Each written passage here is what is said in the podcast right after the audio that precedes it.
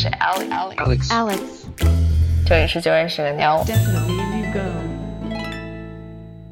大家好，欢迎收听九认识的鸟的播客。本期是一期闲聊节目，我们闲聊的主题就是最近生活给我的糖。规则就是每个人要分享一个让你觉得愉悦的事情。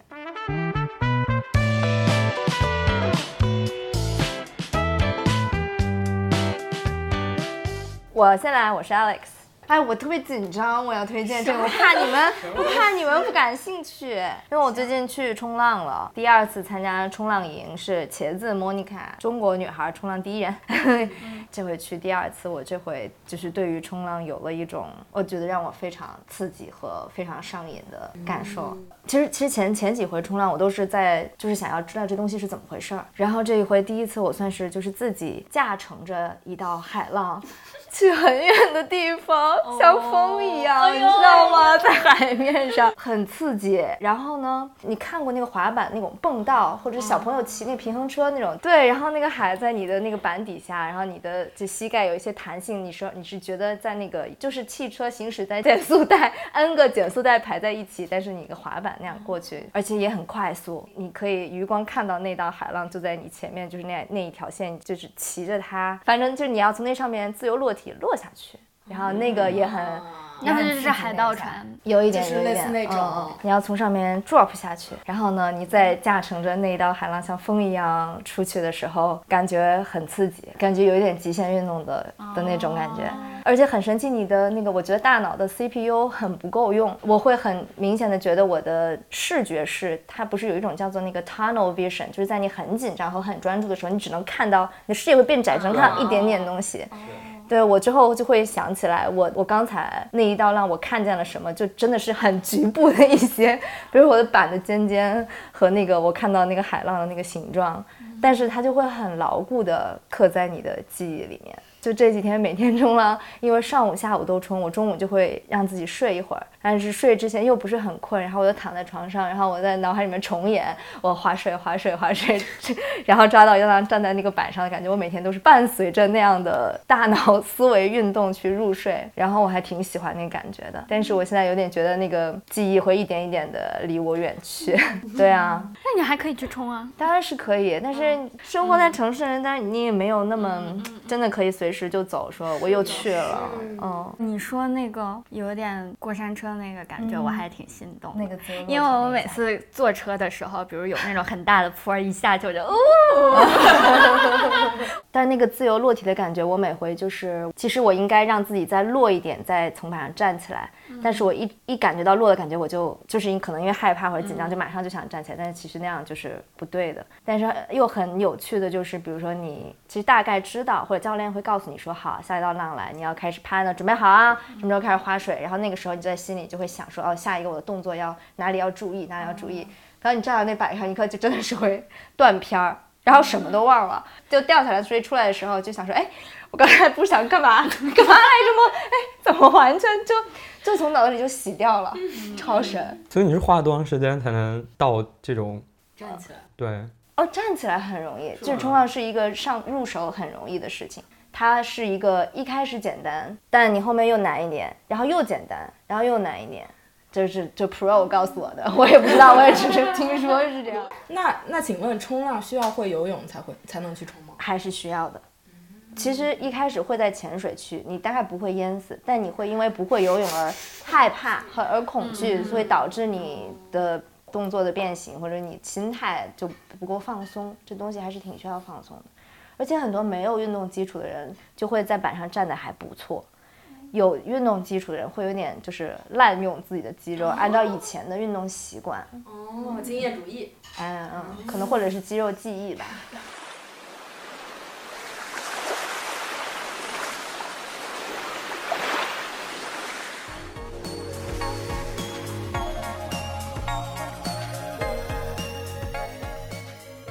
还有就是，也是这回这个教练他提醒我，就是冲浪是一个五感都能调动起来的一个运动吧，一个体验。就之前我太紧张了，我很多时候都没有注意到。他就提醒我说，你站在板上，就是你要站起来之前那一刻，你的耳朵其实会能听到那种就是那个海浪要破，你们能明白海浪什么是破吗？就是它在远远的海里面是一个个波起的那个涌动，但是你看到那个白浪花是那个浪破掉的那个，所以呢，你要在它破掉之前，在它上面，对，然后它当然就是那个时机就很重要，所以他说你你要用耳朵听，然后还有很多看那个浪的学问，太难了，就是你要回头一边划水一边回头瞟一眼的时候，如果你看到浪头有像羽毛一样吹起来的水。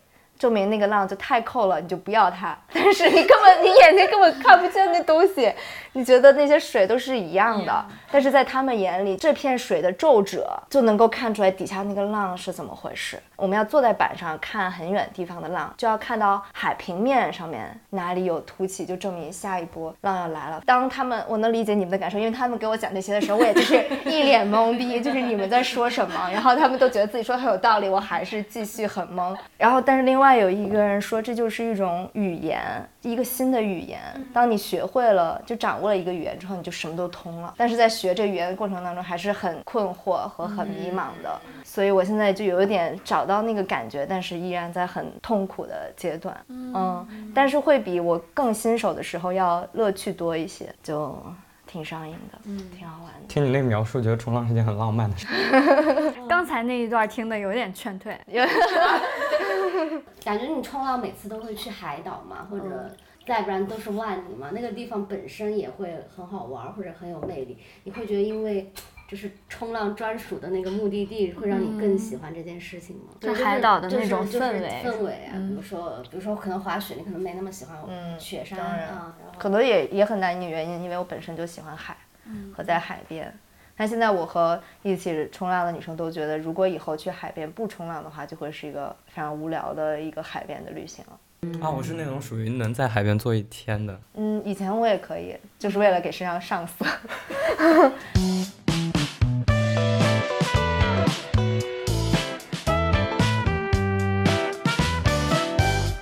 嗯，大家好，我是巧啊。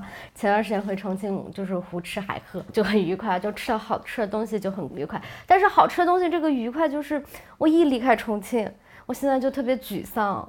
我想到我今天晚上要吃的东西，跟我昨天中午吃的东西差距太大，我就很沮丧。所以我感觉那个美好的记忆美食。好像没有给我带来快乐，那个记忆给我带来的痛苦，是失去的痛苦，对，是失去的痛苦。然后回家的时候，端午跟他们打了两天麻将，打麻将真的太快乐了啊！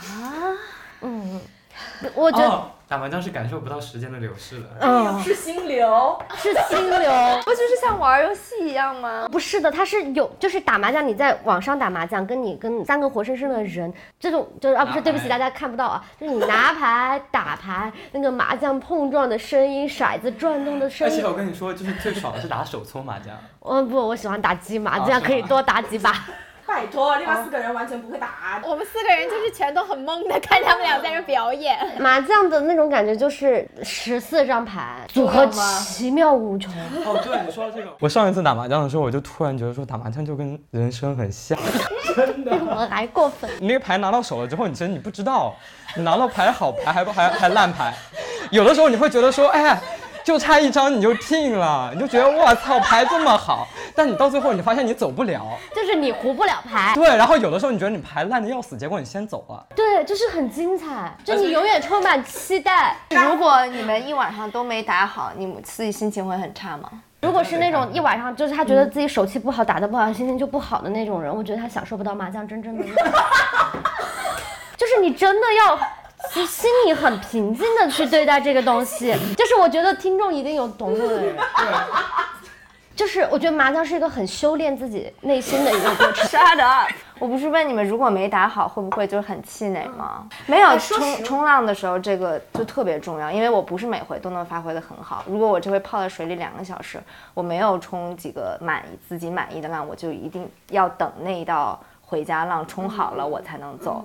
不然的话就非常影响自己下一次的发挥。我觉得下一次我再进海里之后，我就会觉得我我可能做不好。但如果我最后的那一个特成功的话，我整个一天都开心。我可能会觉得就是哎呀，今天手风不大顺，哎呀有几把不该摊大，可能会反思一下，但是不会不开心。其实还是跟朋友在一起的那个时光来打这个麻将，所以不会不开心。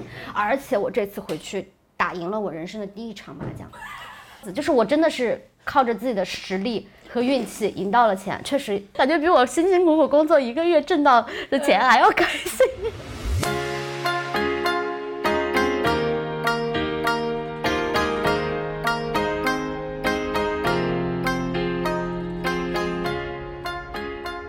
这个是很正经的一个很愉悦的事情，就是我我跟我朋友做了一次工作坊，然后是他是组织我们去聊家这个话题，是跟其他几个陌生人一起，完全不认识，但是他上来就硬聊聊非常深度的话题，但是就好开心啊。那你的开心爽在你充分表达自己。对，然后我也倾听了别人，就是我觉得这是一个很有增益的一个时间，就我们聊了三四个小时，他就不是 social，比如说我们今天三个不认识的人，我们第一次认识，那我们先要了解你的过去，了解你的未来，就。砍掉很多闲言碎语，比如说那些步骤。对，平时聊天，比如说聊到很深的话题呢，可能要酒过三巡，对吧？啊，然后我们才能进入到那个氛围当中，然后可能还没有聊透就得散了。但那天就是上来就直接来，我们来最这个最深的话题，大家开聊，就是大家不一样嘛。你听他对家的理解跟我对家理不不一样，然后为什么会不一样？这不就很好奇吗？我很少能从一个人那种独自，比如说从看书啊或者什么啊，有那种就是心灵一击那种啊，我发现了一个新观点。我都是在从朋友之间的这种交流，就是探索到自己一个新的想法。我感觉我还是挺常有这种事儿发生的。嗯，好像都是在朋友交流之间。那我是小乔。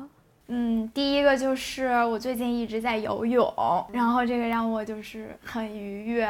然后我刚开始的时候只能游二百米，然后现在可以一千米不停，就是也是这几个月一直一直在进步，就是觉得太有那个成就感的一件事了，我就特别特别开心，就每次游泳都特别开心。然后现在我就是如果有时候我有一个。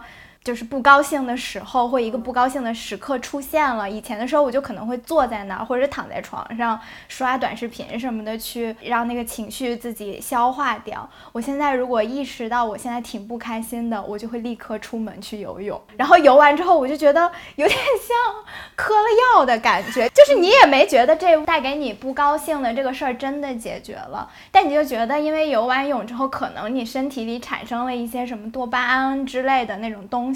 你就觉得你的脑子像被强制的注射了一剂让你嗨的东西一样，然后我就走回家，就是那个小风一吹，然后你又刚洗完头、洗完澡，然后凉凉的，然后慢慢的走回家，然后听一首自己喜欢的歌，然后那个时候你的身体很松软，就是因为有点累，对，有点疲惫，然后回家再好好的吃一顿，我觉得这个确实是一个很开心的过程。就我以前其实是觉得自己是一个特别不擅长运动的人，因为我跑步啊什么的都觉得天赋特别差。然后我游泳这个事情就让我也没有觉得自己运动天赋很好，但是又因因为它有一个递进的过程，就是因为你感受到那个过程的快乐，就你不擅长也没有关系。呃，自由泳它有一种游法是，就它那个学术名好像叫两次腿，你划手划一下，然后你后面腿的腿只打一下。就只打一下，然后你再划手再打一下，然后有人就会说那那种游的方法有点像水中芭蕾，就是大家可以去看一下那种视频，就能感觉到那种游法就非常优雅，然后你又觉得它。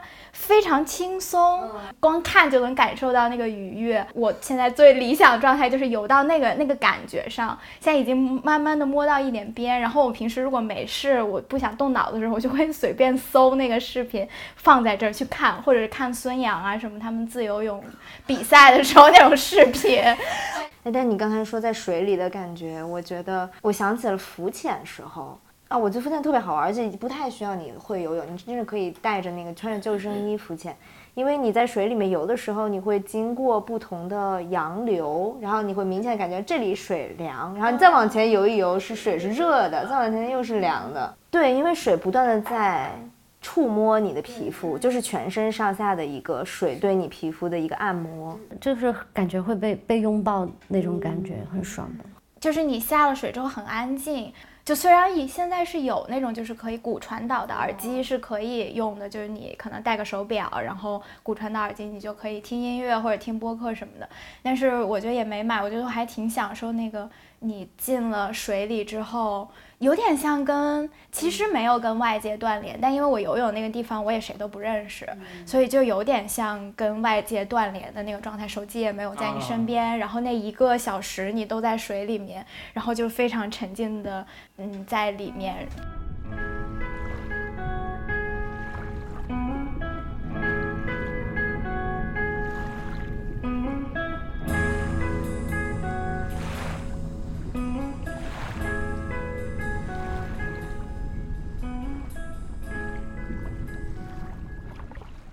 我最近去看了那个呃阿比查邦新上的那个电影《记忆》，很多人都说看这个电影的过程当中，在电影院里面睡着了，因为他可能就会有长达我觉得十分钟甚至更久的一个人睡觉的镜头，然后。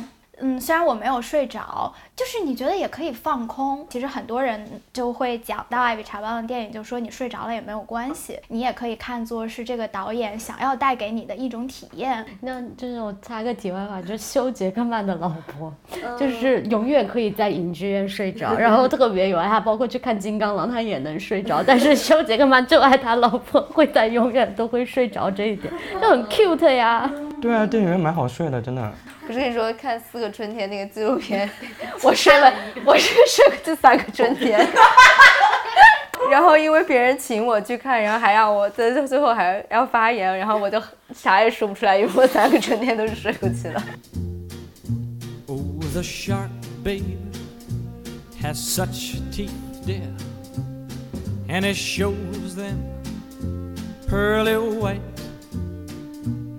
的。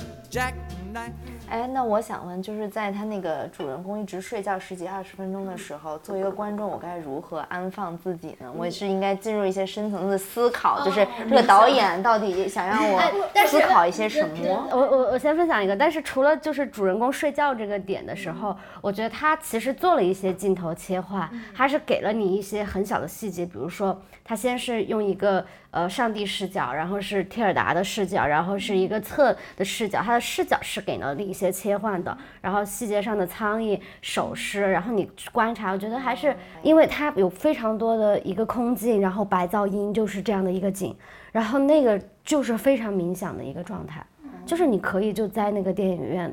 就开始冥想，就是能进去。那冥想和睡着只有一线之隔。对，哎，但是颂钵就是颂钵的课上到最后，大家都会睡着，可能都就是抱着一种。反正我去那儿就是睡的目的，我倒觉得也挺轻松的。哎，我之前看，我不知道是梗图还是什么，就是《阿比查邦》这部电影的一个那个宣传，我不知道是梗图还是官方操作的，就是就十个人九个人都睡着了，特别适合都市青年去休息。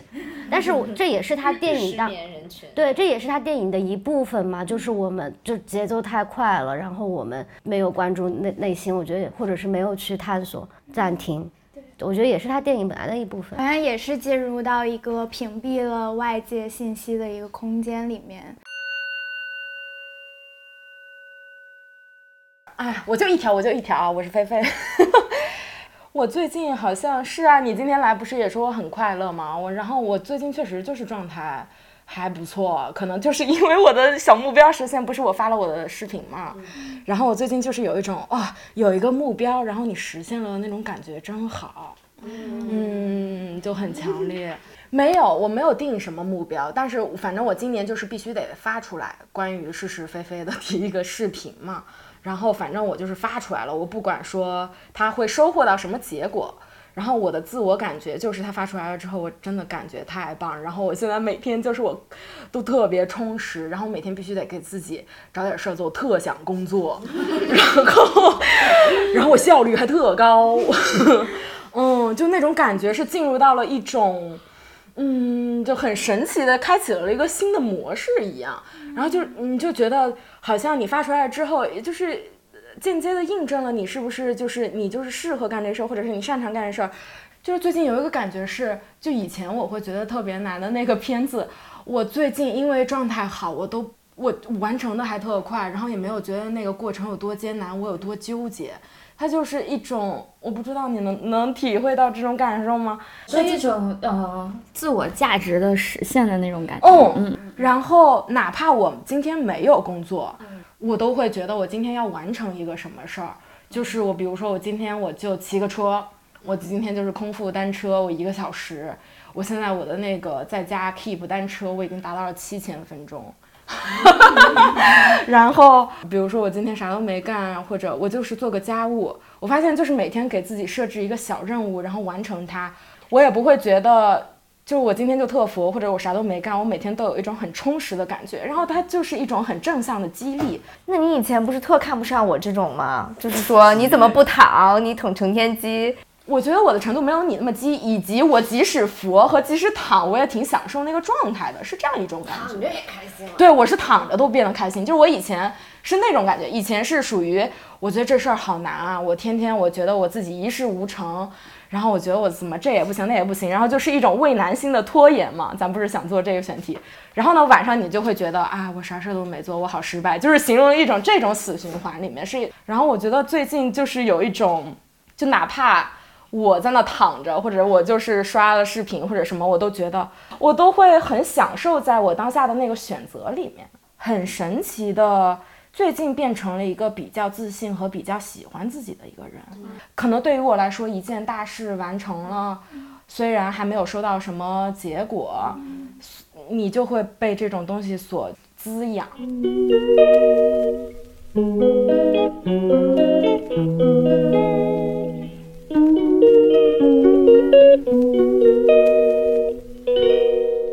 大家好，我是汉文。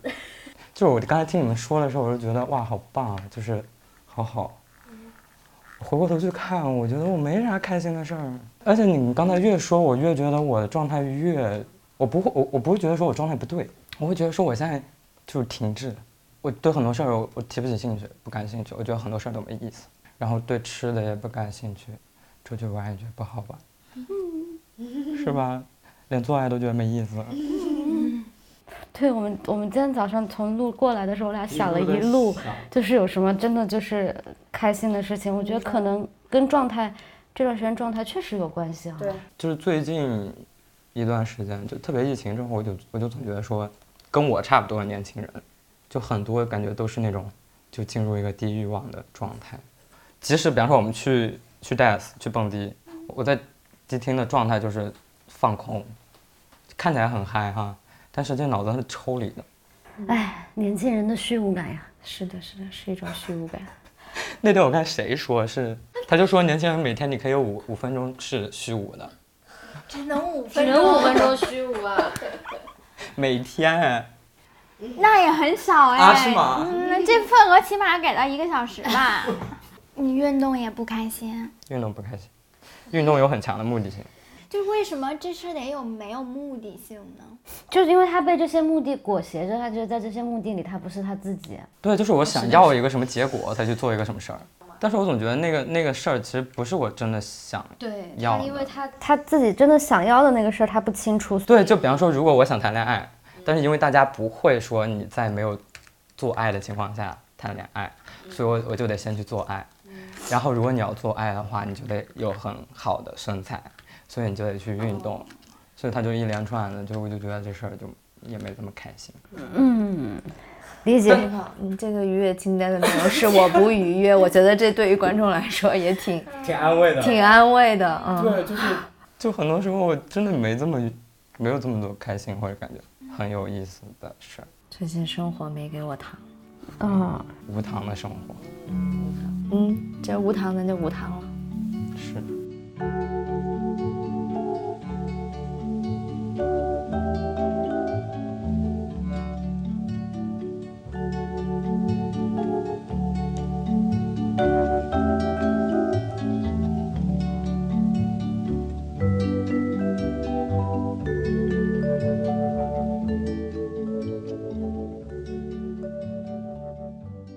是嘎嘎，然后我刚好前几天出去去新疆玩了，就是有一天我们去那个草原，就是想去草原，我一定要骑马。刚好我们去去那儿的时候，我们不能去那个景点的后山了。然后他骑马，只有那个后山有那个马队。说我们去的前一天那个地方刮大风。然后好像还有人受伤了，后来我就只能在我们那个民宿，民宿老板跟我说，他可以找他的房东牵他的马过来，因为他房东就是牧民，就是当地的牧民。他说这一片草场都是房东的，房东不会说汉语，他们那儿是一个哈萨克民族，哈萨克语，嗯，哈萨克语，然后还过来说。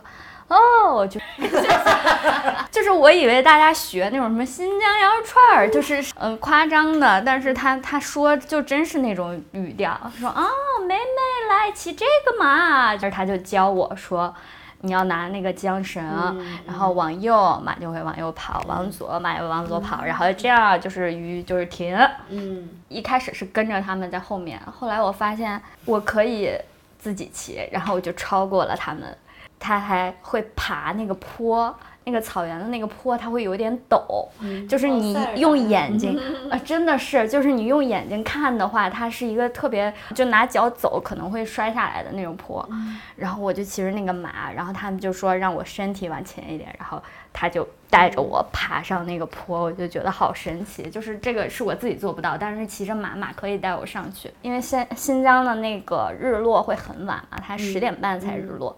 那个时候大概是九点多吧，我们在骑马的时候，就是已经那个太阳有点低了。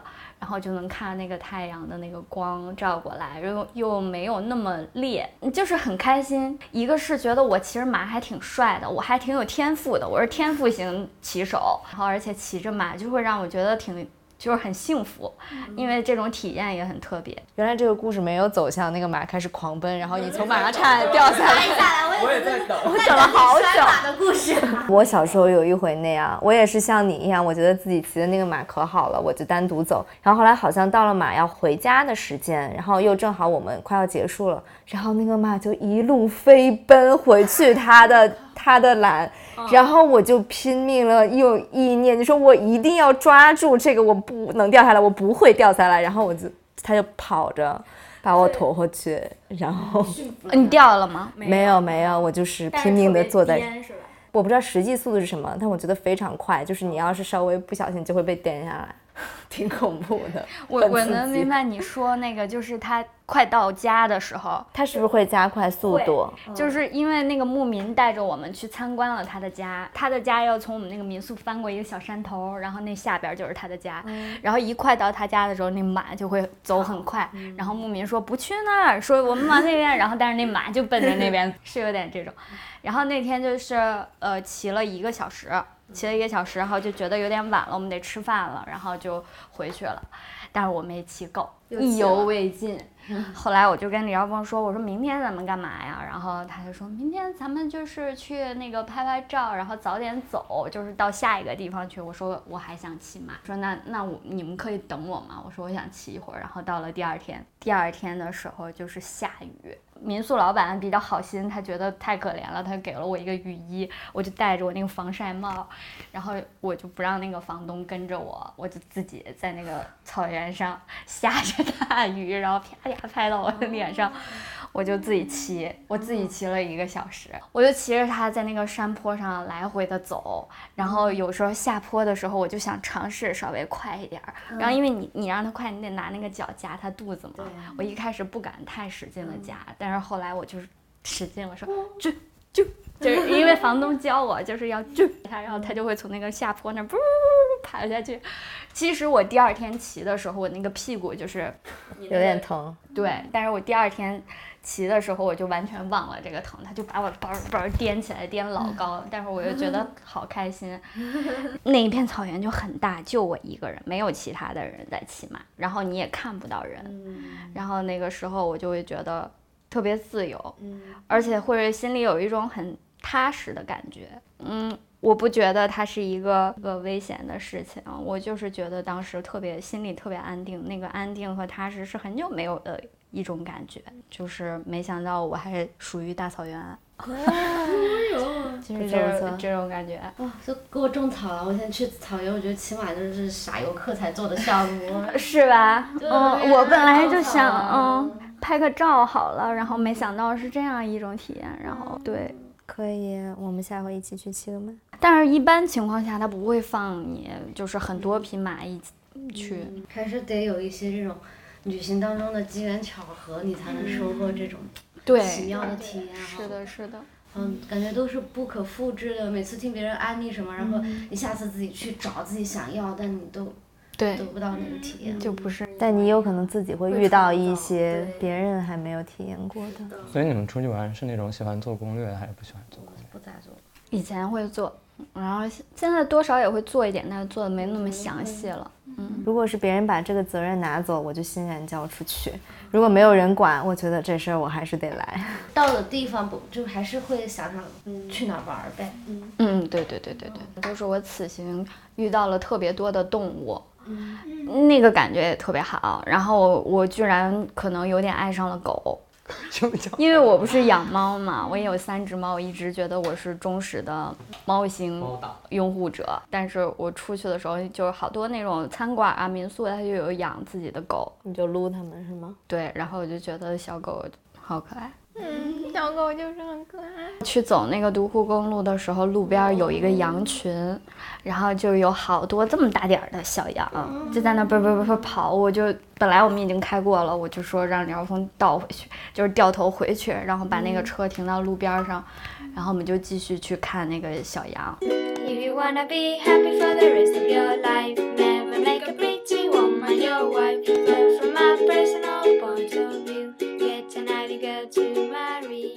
OK，谢谢你的收听。以上这期是最近生活给我们的糖，贺梅给我们的糖。